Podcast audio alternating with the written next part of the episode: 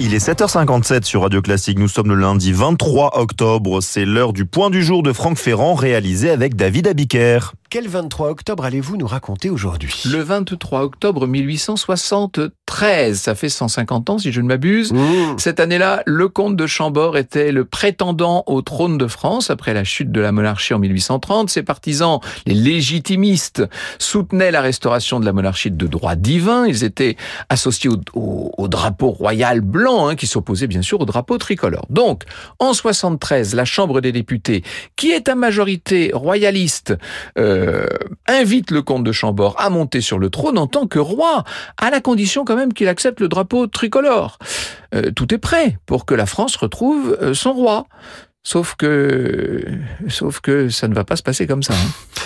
Ça va pas se passer comme ça parce que le comte de Chambord refuse catégoriquement de renoncer au drapeau blanc. Eh oui, il préférait ne pas régner euh, plutôt que de compromettre ses principes. Henri V ne peut abandonner le drapeau d'Henri IV, disait le comte de Chambord dans une lettre aux Français.